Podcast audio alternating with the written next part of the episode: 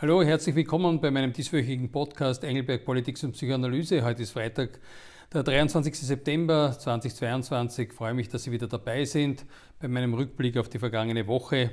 Erstens einmal äh, die äh, Einstellung von zwei Verfahren äh, finde ich äh, auch ganz äh, psychologisch ganz wichtig äh, und will das auch ein bisschen beleuchten, was das doch auch psychisch äh, auf eine Belastung ist. Zweitens einmal überhaupt auch die Stimmung im Nationalrat jetzt äh, nach der Sommerpause leider wieder geprägt war von Schreiereien und Anpöbeleien. Auch da wieder so ein bisschen eine Überlegung, was das auch psychologisch und psychisch auch aus, für Auswirkungen hat.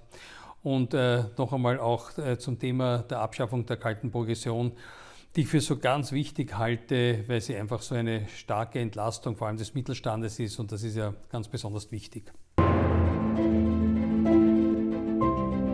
Fangen wir mal an mit der äh, Einstellung der zwei Verfahren äh, oder der weiteren Einstellung von Verfahren gegen Beschuldigte der ÖVP. Dieses Mal äh, ist es die Kollegin Abgeordnete Steinacker und der frühere Kabinettschef des Finanzministers Clemens Niedrist. Und da habe ich wirklich sehr hautnah miterlebt, was das für eine unglaubliche psychische Belastung war. Also Kollegin Steinacker hat da wirklich auch sehr darunter gelitten, hatte irgendwie so das Gefühl, dass sie wie, wie mit einem Keinsmal ähm, äh, an der Stirn sozusagen herumgeht und irgendwie jeder, der sie sieht, äh, immer daran denkt, äh, dass sie da als Beschuldigte geführt wird. Und äh, das doch über sehr, sehr viele Monate und äh, und gleichzeitig aber jetzt auch äh, miterlebt, was das für eine unglaubliche Erleichterung auch ist äh, und äh, fast ein Jubel und ein Aufatmen, äh, dass eben jetzt dieses Verfahren oder diese Untersuchungen eingestellt äh, werden äh, wurden. Und Jetzt äh, lasse ich aber auch nicht gelten ein Argument, das ich immer wieder höre, ja, ihr Politiker, ihr müsst halt auch schon was aushalten, ähm, das ist halt, gehört zum Job dazu und äh, was weiß ich, äh, was auch immer mir äh, oder uns da vorgehalten wird. Ich bin der Meinung, nein, das ist nicht so. Also auch Politiker sind Menschen und äh, haben auch ein Recht darauf, dass man auch auf ihre Integrität auch achtet. Äh, und da gilt einfach für Politiker auch das Gleiche wie für jeden Staatsbürger, nämlich die Unschuldsvermutung und nicht die Schuldvermutung. Äh, also die ähm, Unschuldsvermutung auch in den Medien. Also es gilt schon noch einmal äh, und überhaupt noch einmal in, einem, in einer Phase überhaupt einer Untersuchung. Also wir reden ja noch gar nicht von einem Verfahren, dass man das schon auch respektiert. Und das Zweite, äh, was ich, äh, was ja eh auch immer wieder jetzt auch diskutiert wird, einfach dieses Anrecht auf ein schnelleres Verfahren, auf eine schnellere Untersuchung. Und dass nicht immer wieder die Staatsanwaltschaft dann äh, die Fristen immer wieder verlängert und so weiter. Ich finde es sehr interessant, dass zum Beispiel in den USA sogar ein eigenes Gesetz gibt, das der sogenannte Speedy Trial Act ist also wo auch wirklich genau festgelegt wird, dass es fast wie ein Menschenrecht ist, in einer liberalen Gesellschaft, äh, dass äh, man einfach ein Recht darauf hat, wenn es äh, Anschuldigungen gibt, dass das wirklich möglichst schnell und zügig ähm, abgeführt wird und entweder eingestellt wird oder, oder zur Anklage gebracht wird. Aber dieses jahrelange unter Verdacht stehen ist eine große psychische Belastung, so wie ich das gesagt habe und auch jetzt so unmittelbar miterlebt habe. Und ich finde, das ist verantwortungslos, dass wir dem zusehen und das eben auch oft unter diesem Prätext zu sagen, ja, die Politiker müssen das aushalten. Nein, das finde ich nicht.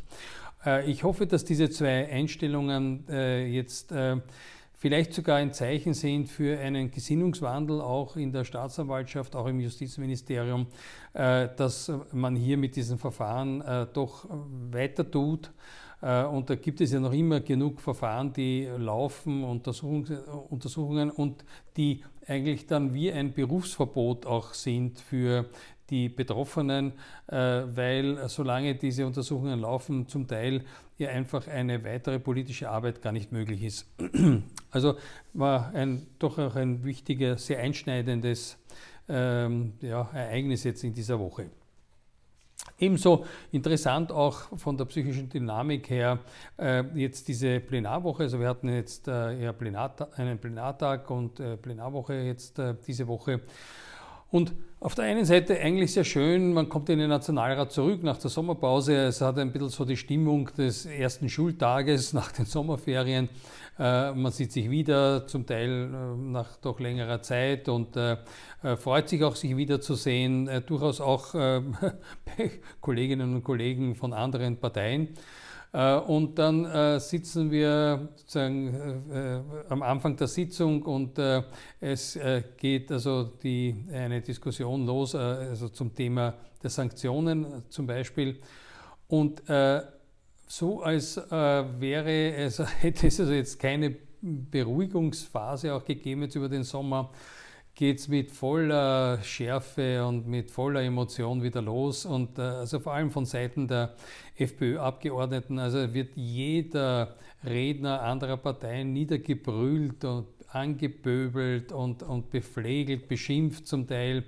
Also der, der äh, Präsident kommt gar nicht nach mit den Ordnungsrufen und Unterbrechungen und äh, mit den Aufforderungen, einfach auch die Würde des Hauses zu wahren. Also es ist irgendwo diese Rufe äh, verhallen im Nirvana bei der FPÖ auch gegenüber der Ministerin äh, Edstadter, die da gesprochen hatte. Also sie konnte praktisch keinen Satz zu Ende reden, ohne nicht niedergebrüllt zu werden und, und, und, von lauten Schreien unterbrochen zu werden. Auch da wieder äh, so die, äh, oft hört man dann, naja, das ist halt so und das muss man, das muss man halt auch aushalten. Äh, ja, eh, also wie soll man sagen, äh, es bleibt einem eh nichts anderes übrig. Äh, aber es ist natürlich auch so wahnsinnig schade, dass wir da überhaupt nicht zu einem Diskurs kommen. Zum Beispiel gerade in der Sanktionenfrage, also ich habe da schon eine klare Meinung, also ich bin für diese Sanktionen, ähm, aber gleichzeitig bin ich durchaus interessiert an Argumenten dagegen. Ja? Und da gibt es ja durchaus auch in internationalen Zeitungen durchaus fundierte Diskussionen dazu. Also ich würde gerne die Argumente hören und auch ähm, sagen, expliziert bekommen, aber das geschieht ja überhaupt nicht. Also eben es ist nur ein, ein sich anschreien oder angeschrien werden und äh, äh, überhaupt kein Eingehen auf die Argumente. Ich glaube, dass das äh, sehr schade ist und einfach auch der Kultur äh, nicht gut tut und auch der Stimmung nicht gut tut. Also man fühlt sich dann auch so soll ich das beschreiben? Man, sitzt irgendwie auch so angewidert dort im Nationalrat, äh, auch uninteressiert, weil äh, es ja nicht wirklich ein spannender Diskurs ist. Ähm, kann nur sagen, aus meiner persönlichen Wahrnehmung, es war sagen, am Anfang ein netter äh, sagen, erster Schultag nach der Sommerpause und dann aber sehr schnell eigentlich äh, wieder der Rückkehr zu der Realität von vor dem Sommer, wo man sagen muss, ist äh, eigentlich keine konstruktive Stimmung und kein konstruktiver Diskurs im Nationalrat möglich. Äh, zum Schluss möchte ich auch noch einmal äh, meine Freude noch einmal oder meiner Freude noch einmal Ausdruck verleihen und auch Genugtuung darüber, dass wir also jetzt diese kalte Provision abschaffen. Wenn mich einige darauf angesprochen haben, dass man das in meinem letztwöchigen Podcast vielleicht gar nicht verstanden hat, worum es da geht. Also noch einmal zur Erklärung, dass, was wir jetzt tun, ist, dass wir mit der Inflation immer anpassen, die Steuerstufen erhöhen. Das heißt, wenn man eine Lohnerhöhung bekommt, und äh, dann könnte es ja durchaus passieren, dass man dann äh, in eine höhere Lohnstufe kommt und dadurch äh, ein großer Teil einer Lohnerhöhung wieder durch eine höhere Steuer aufgefressen wird. Indem aber wir jetzt diese Lohnstufen, die, die Steuerstufen die, äh, erhöhen, äh, fällt man nicht gleich in eine höhere Steuerstufe, wenn man eine Lohnerhöhung bekommt. Das ist ein nicht unbeträchtlicher äh, oder eine nicht unbeträchtliche Steuersenkung, könnte man sagen. Äh, und eine wirklich nicht unbeträchtliche Entlastung, vor allem der mittleren Einkommen, also des Mittelstandes. Und wir wissen, wie wichtig der Mittelstand auch in einer äh, sagen, äh, marktwirtschaftlichen, demokratischen Gesellschaft ist und äh, dass da eben auch eine nachhaltige Entlastung stattfindet. Das alles noch zusätzlich zu den Entlastungsmaßnahmen, die wir ja auch beschlossen haben, alle vom erhöhten Familienbonus über den Kindermehrbetrag und, und äh, Teuerungsausgleich und so weiter. Also äh, ich glaube, dass da wirklich wir in Österreich, äh, glaube ich sogar in Europa führend sind mit den Entlastungsmaßnahmen äh, für die Menschen in Österreich und äh, ich hoffe, dass wir damit auch wirklich äh, nämlich äh, die Wirtschaftsdaten auch äh, im positiven Bereich halten können. Und damit komme ich nämlich auch äh, zu meinem optimistischen Ausblick, äh, den ich ja immer gerne auch am Ende meines Podcasts äh, auch noch einmal beschreiben möchte. Und das ist, dass wir eigentlich weiterhin sehr positive Aussichten für die Wirtschaftsentwicklung und für das Wirtschaftswachstum in Österreich haben. Die Europäische Kommission hat also äh, prognostiziert für Österreich auch für dieses Jahr noch einmal ein Wachstum von 3,7 Prozent, was enorm hoch ist. Das heißt, es ist schon auch ganz wichtig, dass wir das in unserer Stimmung auch wahrnehmen weil man ja doch das Gefühl hat, dass die Cassandra-Rufe und äh, das Schlechtreden jetzt schon sehr stark zugenommen hat. Und man darf nicht unterschätzen, wie stark auch da wieder die psychologische Wirkung ist, wenn alle nur noch von Krise und Katastrophe reden, dann ist das ein bisschen auch, bekommt das so eine self-fulfilling prophecy, also es wird dann auch ein selbst, äh, eine selbsterfüllende äh, Voraussage.